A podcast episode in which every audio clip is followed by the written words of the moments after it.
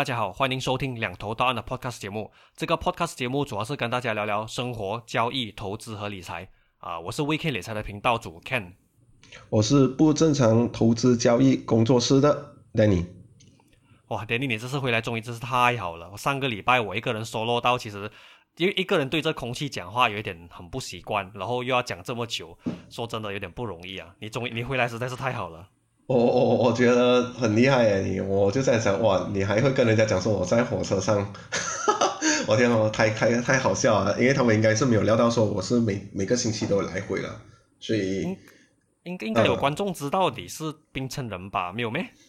我他们是知道，可是应该没有人知道说我是每个星期来回啦，因为毕竟我也我们也没有在节目中透露说我是唯一一个从呃外地来回的人嘛。他们都以为我是在 KL。有一集好像有说到你是从冰城特地下来拍摄的，好像有一集是这样说啊。是，可是也没有讲到说每个星期来回嘛。然后呃，通常人家会认为说我一下来就是下来两个月，或者是 stay 一段时间不会回来这样。再加上呃，现在那个 COVID 很严重的时期，哪里有人会这样来回？而且我还是搭。搭火车那一种，啊，这样又是现在的 case 越来越多，现在连冰城啊很多地方都变成红区了，真的是唉。然后明天，然后然后明天我们的首相又可能会有宣布，他们讲说 MCO 二点零可能会来哦。嗯，我我也不知道到底会不会来啦。我是希望说，如果真的有来的话，也不用紧了，大家就在家里面听我们的 cop 啊 podcast 就好了。自己打一下广告是不是？啊，对对对对，来来一下。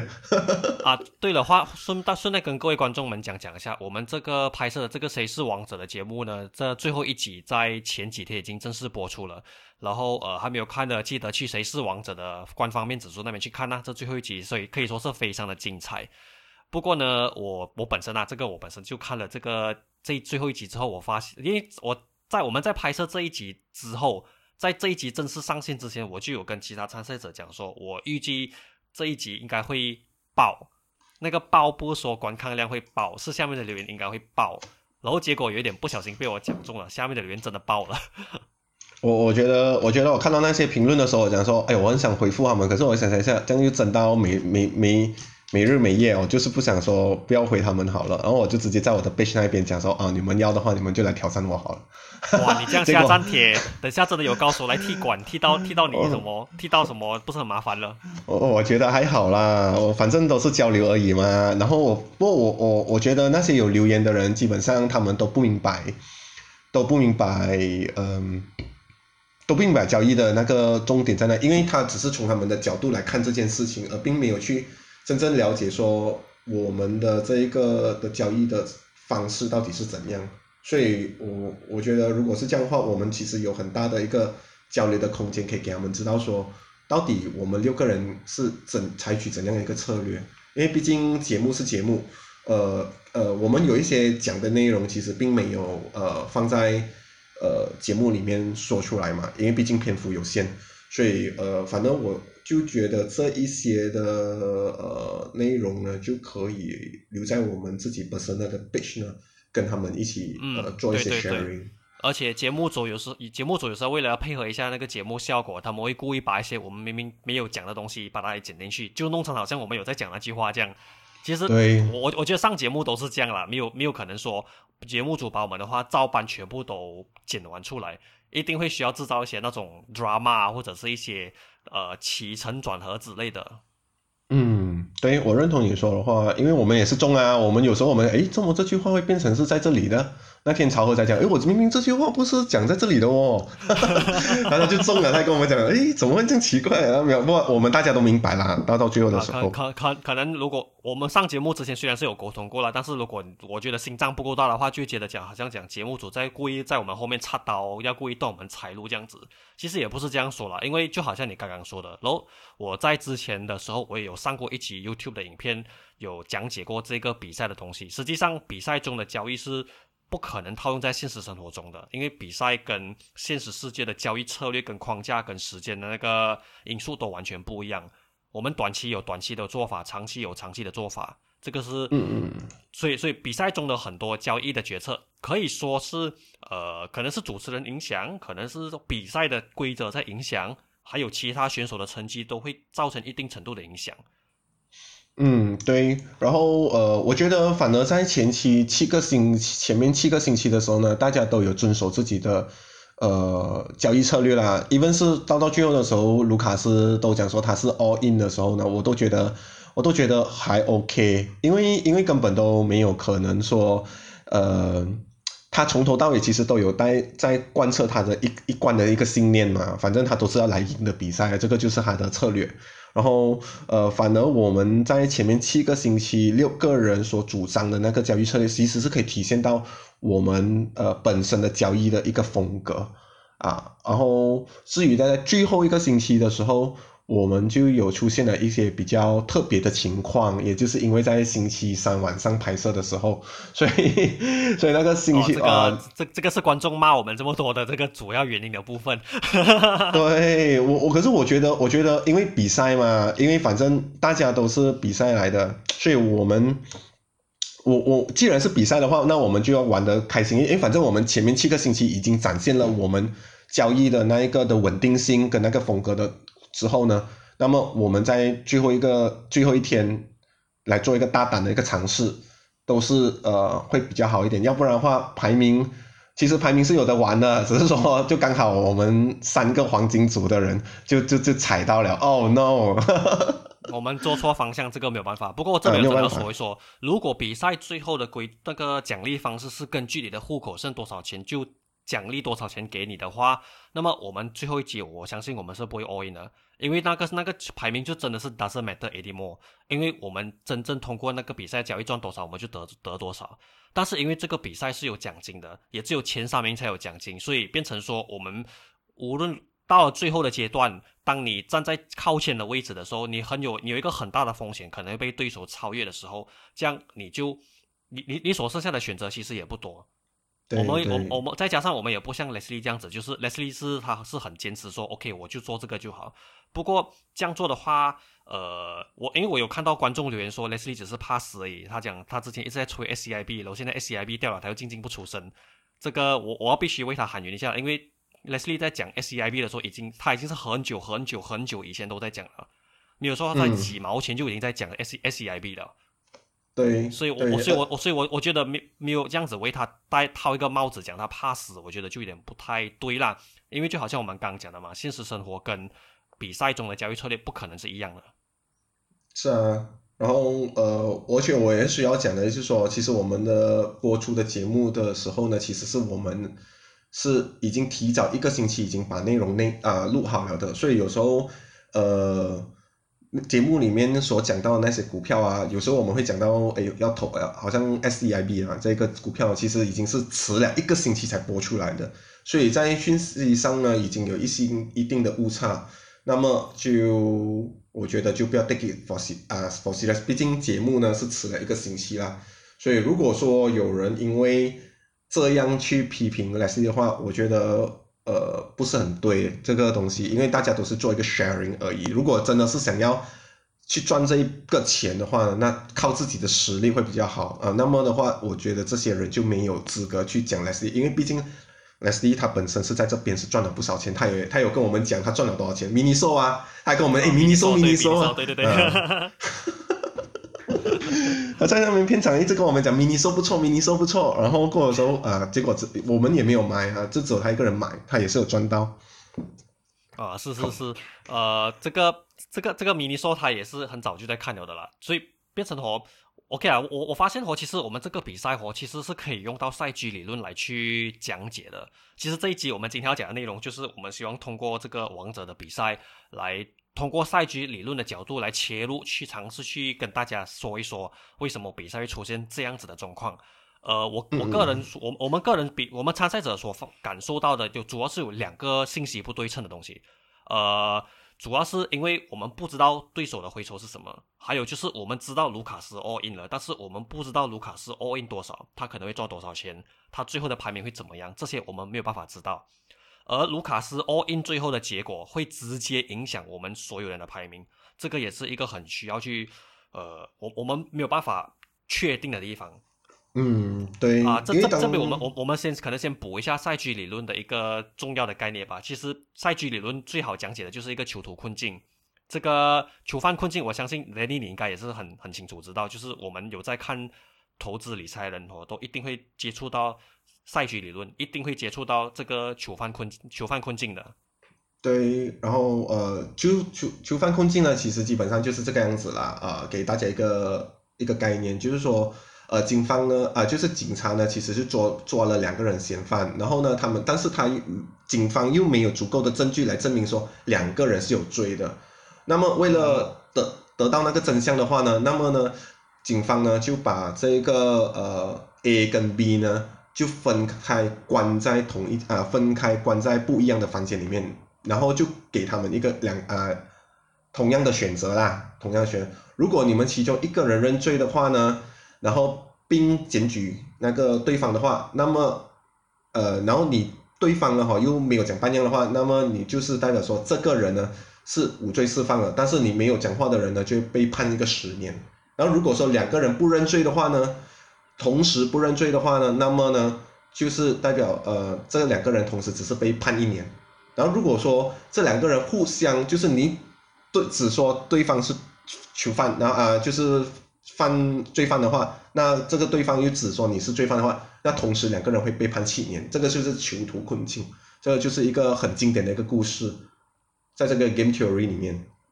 嗯，OK，这边我可能稍微简单补一下，因为囚犯 A 跟囚犯 B 是关在不同的那个拷问室里面，然后那个呃那个警警探给的条件是一样的，所以换句话说，囚犯 A 跟囚犯 B 他们互相不知道互对方的选择是什么，所以站在我我们用我们用一个比较常人的角度去思考，应该都会想就是出卖对方，对不对？但是如如果根据赛局理论讲，出卖对方，如果对方也出卖你的话，这样你也要跟他一起坐牢。对不对对所以所以出卖对方反而未必是一个最好的选项。然后因为这边有一个讯息不对称的问题，就是我们不知道互相不知道对方做了什么决定，所以导致说到最后两名囚犯所选择的共共同结果就是两个人都同时认罪，然后他们都一起坐七年的牢。当然，这个其实这个这个结果是最不好的，因为如果两个人都不认罪的话，他们最多是坐一年牢而已。所以，嗯我所以所以其实赛局理论主要在研究的就是呃这种为为为什么会在囚犯诶在这种囚犯困境里面为什么会出现一个双输的选择方案？明知道不认两个人一起不认罪就可以只坐一年牢就很轻松才得，可是为什么到最后还是出现两个人都认罪的情况？赛局理论就是在研究这个东西。因为我因为基本上都是建立在人的信任上嘛。如果说两个人同时，就是跟我跟你讲说，哎，我不认罪啊，没有，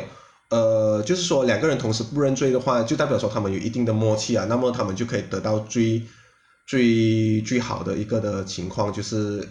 呃同时被判一年哦。可是人往往呃是人性嘛，都是会有一个自私的那个心态在那一边，所以呢，最好的方呃最好呃通常要自私一点的话，那么他们就指证对方说对方是有罪，然后自己是无罪的，那个是对自己最有利，因为自己就是想要逃脱呃被检举的一个的方法，所以到到最后的时候互相检举呢，那么到到呃一定是两个一起被判的，一定一定是被判七年。如果用刚才我们讲的那个例子的话，对对，然后其实我们可以把同样的这个囚犯困境放回来这个谁是王者里面，因为我们的第一条信息不对称就是卢卡斯的 all in，他 all in 到底会赚多少钱？他会不会嗯反超排名？这是第一个囚犯困境。然后其实第二个囚犯困境呢是呃。这个这边要这边要爆料了，因为这是幕后的东西，我们这边要爆料啊！大家 大家听过就走刷，真的是爆料啊啊哦！这个大爆料啊，你们在节目中是肯定看不到的啊。嗯实际上呢，主持人有跟我们私底下讲，排名第一的 Max 回抽超过三十 percent，你们唯一的你们唯一的胜算就是 all in。对，那时候那时候呃，我们收到消息的时候讲说，诶，哦，三十八线，三十八线 net，三十八线 net 好像是 before 我们录制的时候是吗？是吗？呃，应该是在我们刚刚录完第最后一集，就是我们我们有分两天录嘛，就是星期三晚上，还有这个星期天的呃星期六的白早上，我们是在星期三晚上录完之后才知道这件事情的。啊，对，然后过后的时候，那个，然后再加上是这个卢卡斯又 all in 嘛，所以呃，就变成说我们信息上去想说，诶，如果我们要赢得冠军的话呢，那么我们唯一能做的东西就是 all in，就是呃，只能这么做，也只能也只有这个一个方法，因为这个是对我们自己本身最有利的一个的策略。挨的是赢，因为如果我们选择什么都不做的话，我们的我们的得利是零。OK 啊，赛局理论其实是考虑考虑到那个得利，就是我们有一个 Nash Equilibrium，这个可能有些观众不懂，它其实是在赛局里面当中的一个得利表。如果我们如果我们做出某个决决定，我们会拿多少分？某做出某个决定会不会拿到分，还是扣分这样子？站在谁是王者的角度来讲，如果我们什么都不做的话，我们就是拿零分。所以这个就肯这个肯定不是最好选项了。站在这个赛局的角度来讲，是。然后呃，可能大家对这个 Nash Equilibrium 呢，呃，会有一点不大明白它它是什么，因为毕竟它是比较学术性的一支呃字眼来的。那我可能跟跟大家讲讲，就说呃，把它变成是一个中华文化里面易经所说的一个阴跟阳的一个的概念，就是二分法就好了。就说你只能选择做还是不做，就是有一个概念，就是有一个概念，就是在这里而已。然后如果说我们不做的话，那个排名其实已经是定型了的。因为卢卡，我们肯定是有的排，然后只是排在前面还是后面呢？可是如果说我们选择 all in 的话呢，那么整个排名呢，已经是属于一个很大的一个的呃呃，有一个很大的一个变化了的。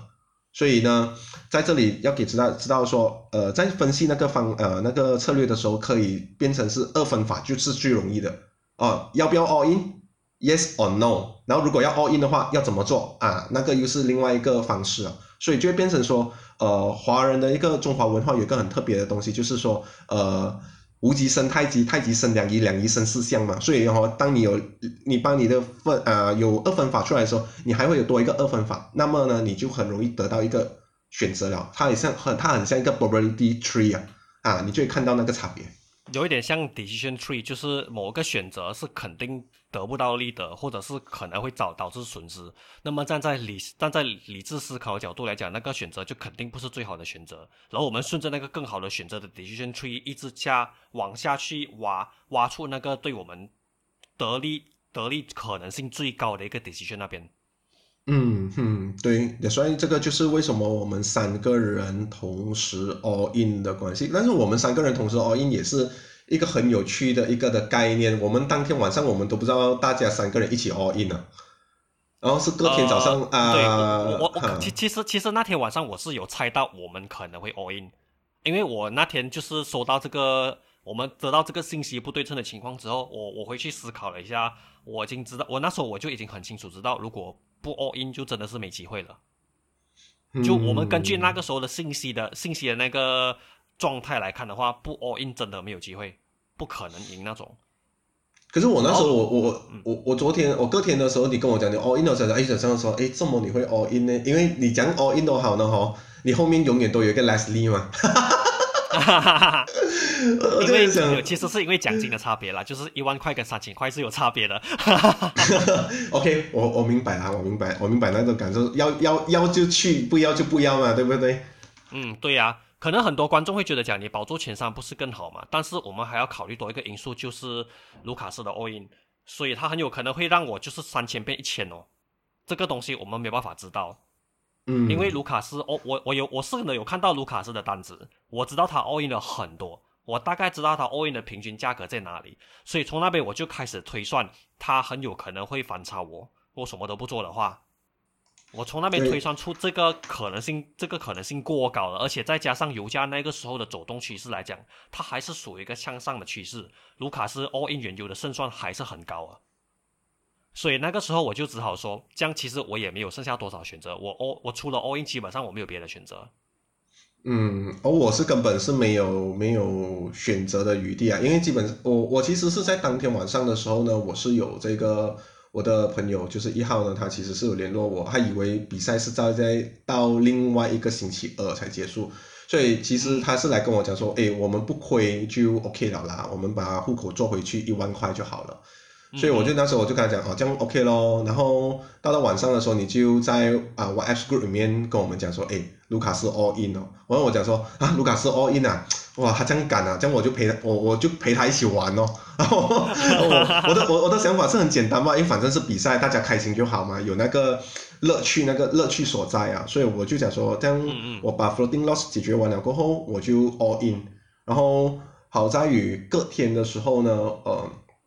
我们我我本身其实是呃很少和已经很久没有这么对着电话，因为我没有带着电脑在身，对着电话呢，从从早上做到晚上大概六点多，把全部的 floating loss 呃砍完，呃不是砍完，就是说 cover 了拿大的 loss size 来解决小的 loss size，然后把它全部弄到完为止。然后我唯一啊在这里又需要讲到一个就是信息不对称的关系。因为我我们这边也没有跟呃 trade house 那一边啊 trade hall sorry，没有跟 trade hall 那一边呢 confirm 到一件事情，就是说呃其实交易时间在十二月三十一号晚上的时候是到几点？然后我一直以我以以前一贯以来的做法来讲呢，他每次都到半夜十二点一点呢，那么就是呃没有交易了的，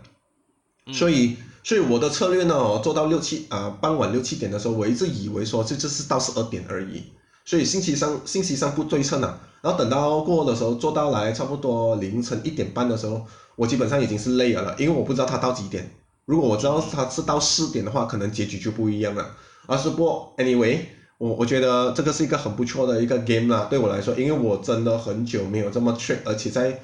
呃。二十四小时里面把手头上的 floating loss 全部砍完，然后还可以有一个本金大概九千七左右这样来 all in，我觉得已经算的是很好了。我觉得这点你真的很厉害，因为换成是我，我肯定做不到，因为你你这样的做法是属于一个非常短线的交易，然后短线交易的策略又是很很不一样啊。如果投，然后再加上你这个超短线的交易，因为你纯粹是为了把你之前亏的，就是黄金的浮亏，就是跟他 cover 到完，所以在这方面你的手速要大，然后你的那个判，你的那个技术分析那些又要做到很很松，单单这个我就觉得已经很不容易了。不过我我在想，你是不是有在用跟超和类似的那种看 M one M five 图的操作方法呢？我其实我没有，我只是用一个十五分钟的图来看报。我我有时候会看一下五分钟啊，但是一分钟对我来讲太快了，我我反应不来，所以所以但但是有一个策略，我反正我觉得可能在这个赛局里面就是可以用利用人家不知道的一个信息对称，因为呃通常在大节日二十四号还是三十一号的时候，十二月二十四号、十二月三十一号的时候呢，通常波动都会比较小，所以呢手速可以大一点点。错的话也不会死，这个就是一个嗯。一个重点，所以当天 trade 的还蛮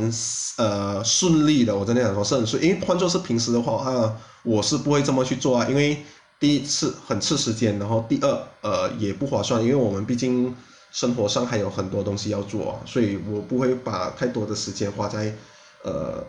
呃这个交易上面呢，我会看比较好的时间，然后在风险上面多做一些控制哦。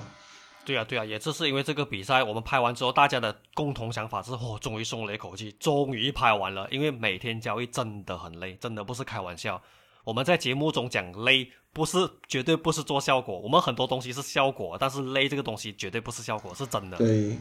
因为也不简单哦。我们毕竟说，好像说，呃，六个人一起比赛嘛，然后所以我们又要拍摄，又要兼顾成绩，哇，讲真的，真的是不简单。嗯，对啊，而且尤其是你还要来回这样，所以其实你你基本上能休息的时间呢，还有你还要配合交易的时间也不多。我我觉得曹和是最辛苦那个，因为曹和他在后后期的时候，他的拍摄节目，他的拍摄的那个邀约太多了，所以变成说他根本没有时间在看盘。是，所以所以其实我我我我我其实也想为为曹和讲话一下，因为曹和讲真的他在那个最后一集播出时，他他是被人骂最多的，我真的要为他讲话一下。其实他并不是。不负责任，他从一开始就说了，他来这个比赛是学习，就是当做一个给自己一个机会去做这些平时没有做过的东西。嗯，可能可能有些观众不知道，这边我我我我我简单报一下料啦。实际上，曹和在手套股赚了很多很多钱，而且曹和在抓手套股，他他的抓的价钱是很低的。他从应该是在呃手套股刚刚起跑没有多久就已经买了，一直抓抓抓抓抓到很久，抓到最近应该是上两个星期，上一两个星期手套股开始大跌的时候他才卖的。他那边其实赚了很多钱。所以，还是回到对，还是还是回到我们一开始讲的那一句，其实比赛中的交易跟现实中的交易是不可能一样的，因为时间框架这些的限制的关系，我们根本不可能有办法去把现实中的交易放进去比赛里面来做。就比如说你在你在比赛中的黄金交易，其实你的黄金交易应该更多的是比较中长期的，但是因为比赛的时间框架很短的关系，所以变成我们没有办法用时间来打赢市场。是是，因为我我我我也知道，呃，因为太多太多太多事情要做了，而且再加上可能呃节目中呢，大家不知道，呃，看节观众可能并不知道，其实我在第三个星期的时候就已经病倒了，所以哦对对对，这个这个这个我真的要讲，那个时候那个时候 Danny 是生着病来拍，然后我们也是很怕他中 啊。啊，其实其实基本上大家都都都都怕我中 COVID 啊，事实上我只是很普通，我只是普比较普通的咳嗽而已，所以我都是呃，我还是要讲说，如果出外的话呢，真是要遵守那个 SOP 啊，真的有帮助。我来回两个月，除了有一个星期是驾车之外呢，我来回的两个月每一次都是坐火大火车，然后呃，我遵守那些全部 SOP，然后洗手什么的话，呃，有顾好那些全部，讲真的，真的是呃。安全的还是安全的，嗯嗯嗯，OK，其实我们扯到有点远了。其实今天我们要讲的还是这个呃赛局理论比较多。我觉我觉得我我再讲一下，你看啊，我我们其实我们在比赛当中，其实我们大家基本上除了卢卡斯那个疯子之外，我们大家都知道，我们大家都知道说彼此的策略到底是怎样的，因为你看啊。你看，呃，曹和呢，大家都知道他肯定是比较大胆做胆的，所以呢，哈，他的作风一定是大起多大落的，这个就是已经知道的一个的讯息咯。然后，然后，呃，我呢是因为我要经常 travel，所以我要我要 focus 做 trade 呢，其实是蛮难的。老实说，我比较难 focus，因为我还有琐碎的事物在冰城要做嘛。所以比较难 focus，这个就是大家都知道的缺点。你还要顾孩子，这个也是一个。啊，对，然后还要分担家里的一些事情嘛。然后过的时候，呃呃，阿 Ken 你本身呢，就是会尝试很多的，然后再来拟定策略咯。这个是这个是你的方法嘛？然后 Leslie 方面的话呢，他就是要稳而已。全世界都知道说他要稳，而且他那时候他讲说，呃，在节目里面讲要八 percent，就是算是他赢了整个比赛。对啊，那时候是这样讲嘛。嗯，对对对对。后来被尤嘎酸嘛，尤嘎酸他讲什么都不要做啊。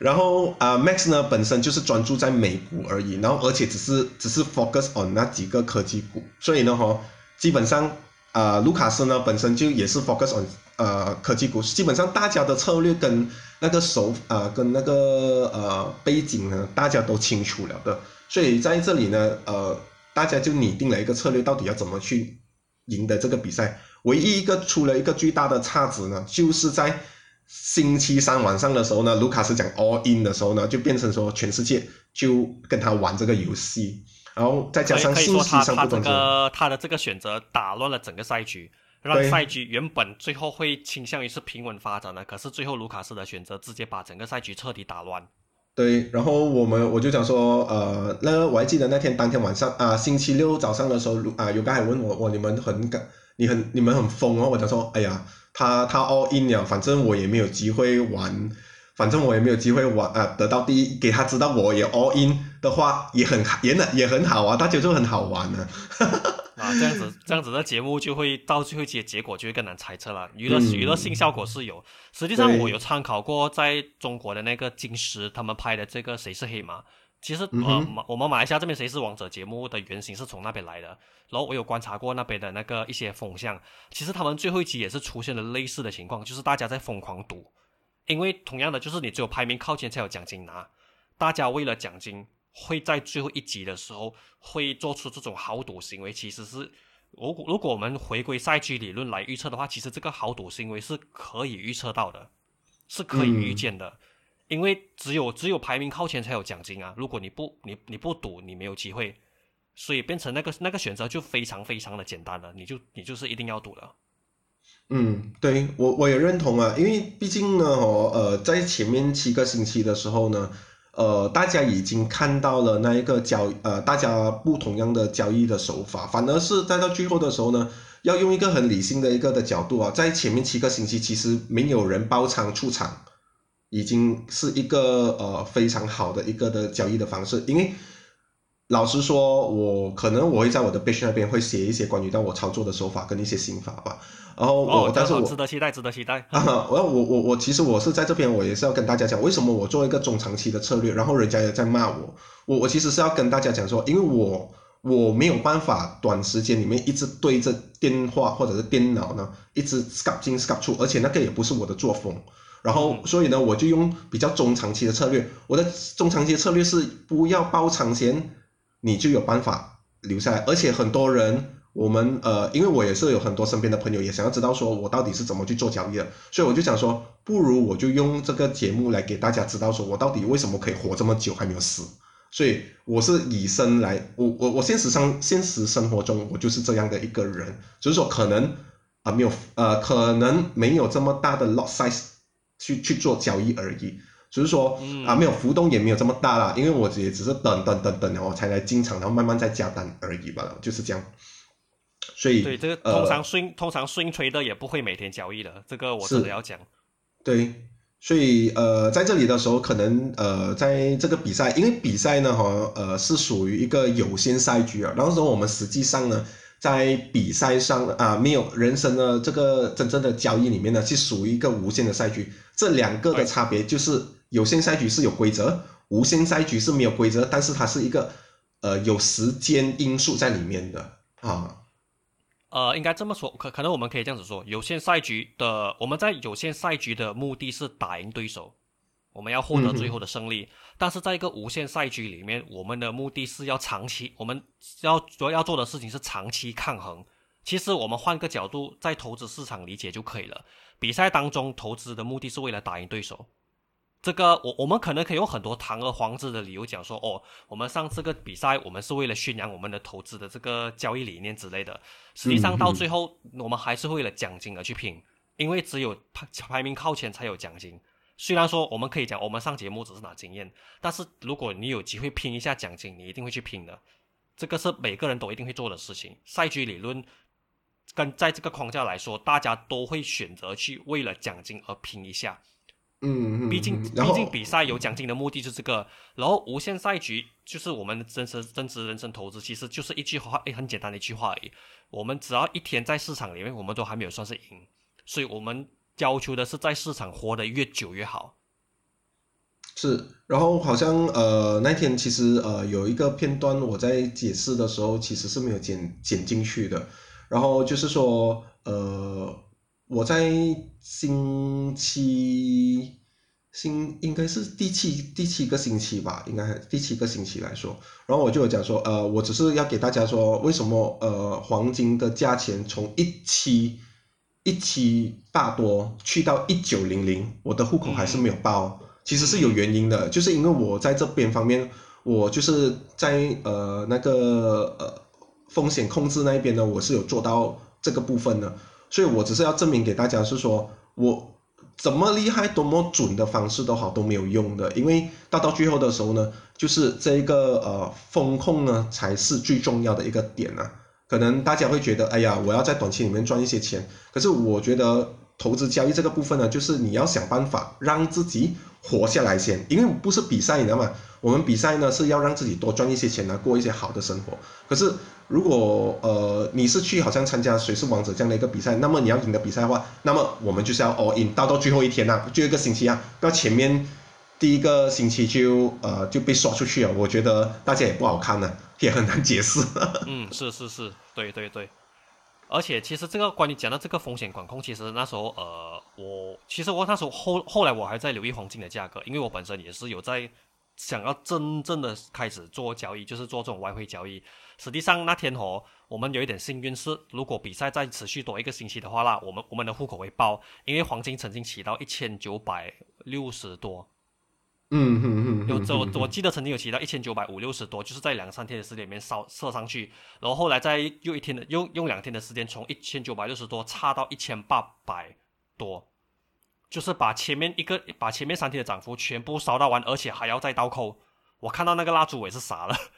呃，因为它升上去了过后的时候，我我其实我没有看，你知道吗？反而是前两三天的时候，我的学生呢，其实他就 text 说，哎，掉下来了咯。然后我就跟他说掉下来啊，掉下来嘛嘛嘛嘛做 short 啦。然后但是我也是有跟他讲说，那你不目前上来说那个上升的趋势还没有破，我不如就做一点 long 吧。他说，哎，不能哦，他那时候跟我讲，向下掉的机会还有。然后我讲说这样没关系哦，这样你就。你就再等一下，看有没有 short 的一个机会。那时候大概掉到一八一八九多，一八九零 plus plus 啦。然后过的时候呢，他他在昨天就是星期六的时候，他又在 print 给我，哎，下到一八四多了。那么我讲说，哦，去到这一八四多，那么有机会就下探一七多，一千七百多了。所以我如果如果有有在等的话呢，其实是。如果照着当时候我的策略啦，如果没有当天 all in 的话呢，其实我的户口去到一九六多的话呢，应该还没有爆，应该还没有爆。嗯嗯。所以呃，给给大家一个概念呢，我是希望说，呃，手术小就不一定是说赚不到钱，只是说有时间活在市场里面，然后在这个呃属于这个无限的赛局啊，不不用怎么去追求，你还可以维持你自己的生活的话。那么呢，这个真正对你来，对于大家来说呢，这个生活才是美好的。这是我的我的我的哲学。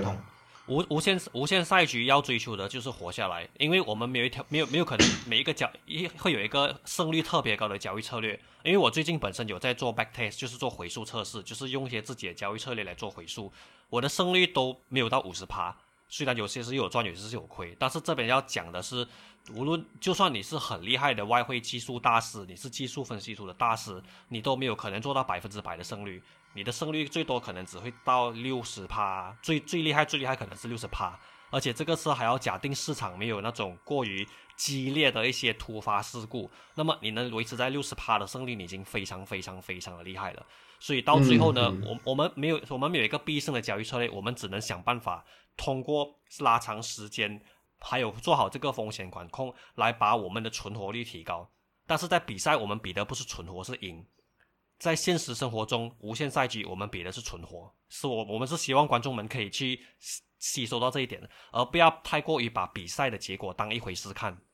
嗯，是因为我们呃，其实我在拍这第一集的时候，呃，拍完第一集那时候。要回的时候，我在楼下是遇到严导的。我跟呃，我跟严导在角麦干那边喝了一杯咖啡，然后我就那时候我就问他，哎啊，严导，你们拍这个节目到底的你们的目的跟方向是在哪里？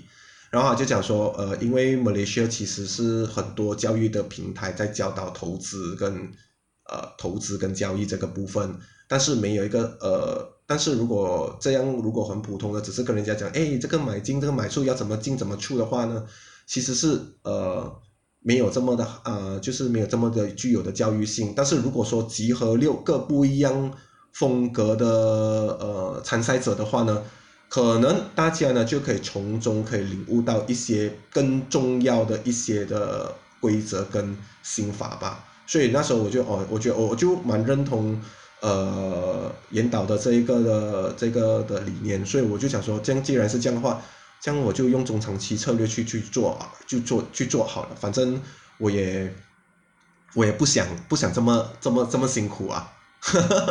是是是，你每天看盘真的很累，而且我我我那时候也是一开始来做的时候，实际上我也是很不习惯，因为每天看盘是一回事，然后我本身的背景并不是外汇啊、黄金这些，我只能说我略懂而已，但是没有真正动手去做过，所以在操作上其实是非常非常多的挑战，要看的东西很多。然后再加上我的技术，我的我又不是一个技术分析的人，技术分析也是我最近才来开始去学的，所以就变成说那个学习难度是很大。但是我我我我从一开始比赛我就有在讲，我是我是来学做每一个工具，因为我觉得这是一个很好的机会，不做白不做嘛。反正有一个免费，你有一个免费的学习机会，那为什么你不每一个工工具都学一点呢？这样以后当人家问你，诶，呃，如果我要做黄金交易要怎么做啊？这样你至少有做过，你就可以跟人家讲一点。可以怎么样去做？这样我们的视野可以开拓嘛？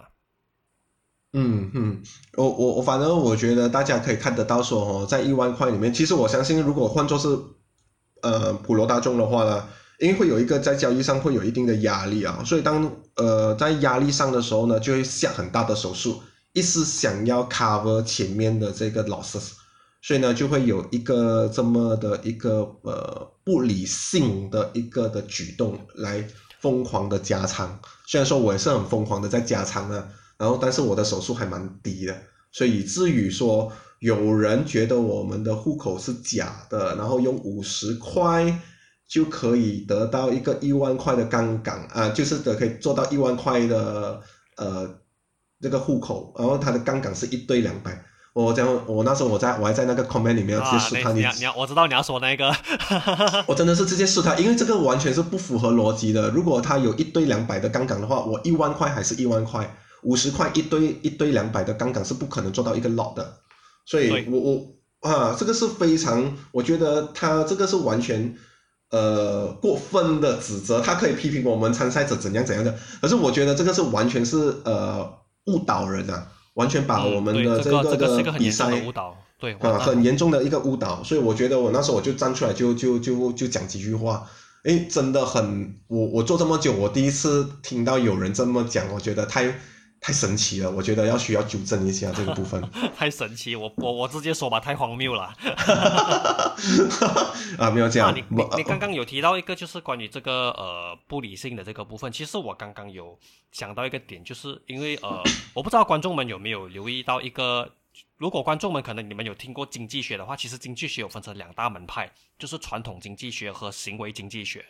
传统经济学呢，它用的假设是，它用人类是理性的来去分析人类在财经济上面的一些那种现象，但是实际上人是不理性的，所以行为经济学就是通过综合人的人性的人的本性、人的心理的状态来去诠释这个呃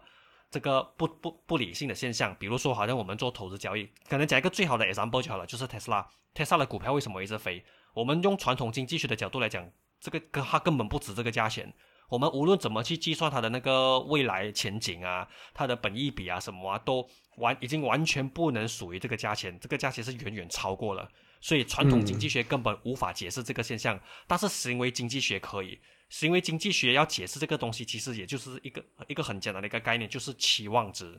人们对某某个东西的期望值非常非常的高，而导致把我把它的那个价钱推上去。所以人们就做出了不理智的行为，因为这个期望值，其实期望值本身就是一个偏向于非理性的东西，而期望值也是人类去赋予它的东西。越来越多人给那个东西期望值，它的价值就会越来越高。所以有一种说法就是，股票市场其实在玩的就是期望值，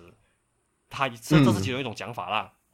嗯哼，我我我也认同你了，因为大家心目中的价格永远会永远高过那个呃真正的价值嘛，所以。价值投资的那个概念就是说，呃，如果你期望过高的话，它就会回去本来属于它自己的那个呃价格，那个价格主要的价格。对对对，所以所以有时候这种基本面分析呀，价值投资跟这些跟这些门派每天都在打架，都是为了这个东西，都是觉得 valuation 很贵。尤其是我们看很多外国分析师，那些美国的分析师一直讲特斯拉的股价太贵了，至少会调到三百块之类的都有。嗯哼，我我反正我反而在这里的时候，可能可以引用一些比较关于到那个赛局理论的吧。我我反正我我好像这种的，呃，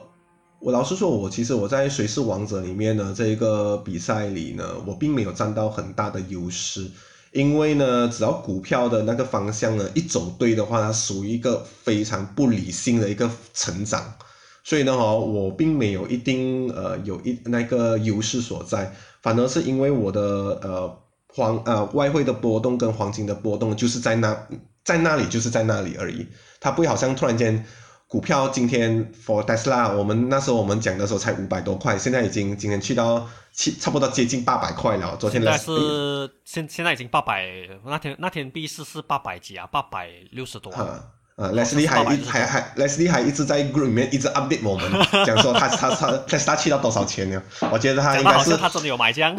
啊，讲到好像他有买这样没有，他可能一直他可能是要在那边证明说没有啊，我六十千我应该要买在 Tesla 这样。哦，六十千哇啦哦，哎，不要不要这样子讲人家嘞，人家刚刚分手嘞，什么六十千？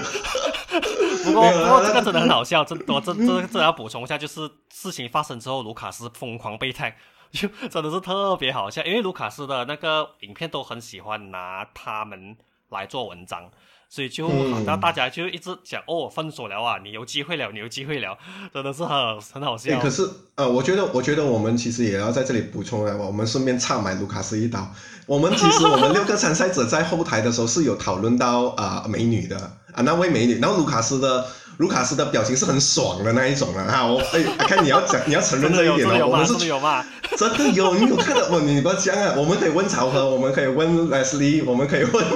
我们可以问严导哈，还有 Max 也是有在的，全世界看到了，跟你讲啊，要插他一刀，真的。所以他。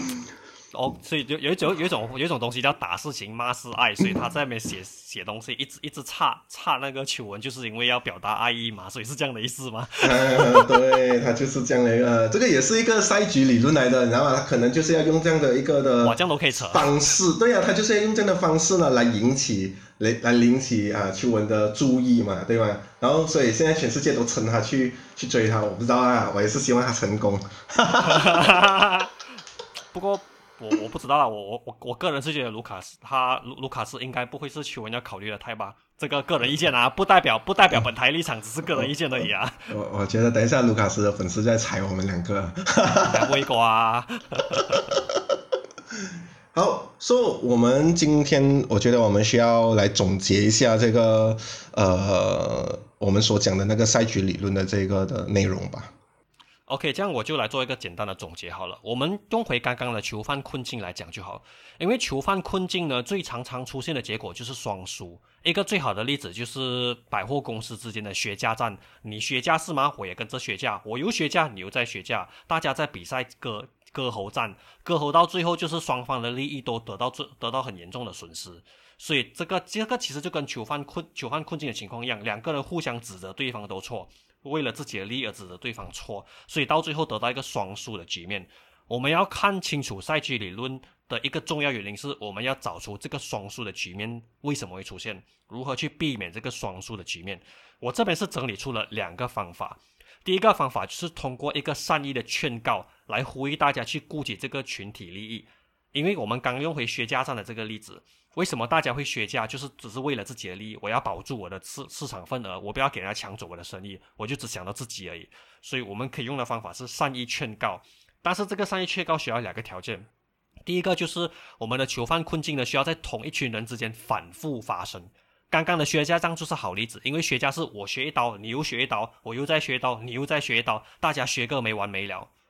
所以大其实大家自己也知道，盈利 profit margin 已经被砍到没有剩了的。所以他们也希望可以跳脱这个囚犯困困境，所以在这个情况下，这个善意的劝告是有效的。还有第二个条件是，他们所有赛区里面的玩家都需要可以看到对方在做什么。比如说，OK，我决定停止学价，对方真的看到我在停止学价，这样我们才会把我们的 focus 放在别的地方。比如说，我们要去 improve 我们的 product quality，我们要把我们的这个产品口碑做起来，这样子，这是第一个解决方法。第二个解决方法就是通过改变规则的方式来去改变这个囚犯困境的构造。简单的说，有些囚犯困境是改不到的。削价战，如果说是大厂商这些削价战，这个规则有时候可能很难去更改，所以我们可以通过改变规则的方式来去做到。它改变规则的方式有很多，你可以是创新，也可以是做出，比如说可能有一个工会吧，我们用手套股来做例子就好了。手套公司他们可能在互相削价战。我们可以弄一个手套工会，手套工会可以讲就是设立一个规则，就是会惩罚那些伤害群体利益的利己行为。比如说，大家立下一个誓言，说如果有人在恶意削价的话，他就要罚付一定的罚金给这个工会，这样子给工会去做推广用途，这是其中一个方法。所以我们可以总结出是通过改变这个呃赛这个囚犯困境的方式来去寻求解决方案。当然，我们也并不是说改变了就会立刻看到解决方案，因为有时候解决方案是在其他地方，我们可能加入其他的玩家，我们可能加入其他的场外因素，说不定能找到解决的方法。嗯，然后还有另外一个可能，我们就要补充一下，就是说呢，其实我们三个人 all in 的时候呢。呃，就是我啊，Ken 啊，巧合啊，就是有 all in 的时候，我们其实三个人也是处于一个囚徒困境，比较 mini 啊，mini 呃 mini 的一个的囚徒困境。因为卢卡斯在当天录制星期六当天录制节目的时候呢，他当我们知道我们三个人 all in 的时候，他讲说，诶，你们是不是一个人 by 一个人做 all in by 一个人 all in sell，然后呢，你们只要其中一个人赢，你们三个人都有奖金分。Which 这个就是我们当时候也没有去想到的东西，所以如果说要破解这个呃这个囚徒困境的话，如果我们三个人当时是有沟通好的话呢，那么呢我们三个人都可以同时得到奖金，就是一万块，我们还可以平分，一个人还可以到得到三千三，所以呢在这里呢，哎，但是是要八干，所以所以在这里的时候呢，囚徒困境要破解的话呢，就是要有沟通哦，这个沟通的这个概念是非常重要的，当你有沟通的话呢。很多的那个呃，这个这个囚徒困境的这个理啊赛局理论呢，就已经是完全破解了的。对对对，我们通过互相沟通，我们通过引进一些外围因素，因为有时候有一些环境，可能我们在《谁是王者》这个比赛当中，因为这个赛局是固定的，是有限赛局，所以我们能够加入场外因素不多，所以比较好解。但是在现实生活中的很多赛局理论东西，我是比较难解的。因为它已经是一个既定习惯，是很难解的，所以我们能做的事情就是我们引入一些其别的玩家，我们引进一些场外因素来从那边找出可不可以解决这个赛局。当然，在谁是王者当中，就好像 Danny 讲的，就是我们把盖好就可以了。嗯嗯嗯嗯嗯，好，So，OK，说我我们今天的节目就到这里了，非常感谢各位的收听，我们下一集再见，拜拜，拜拜。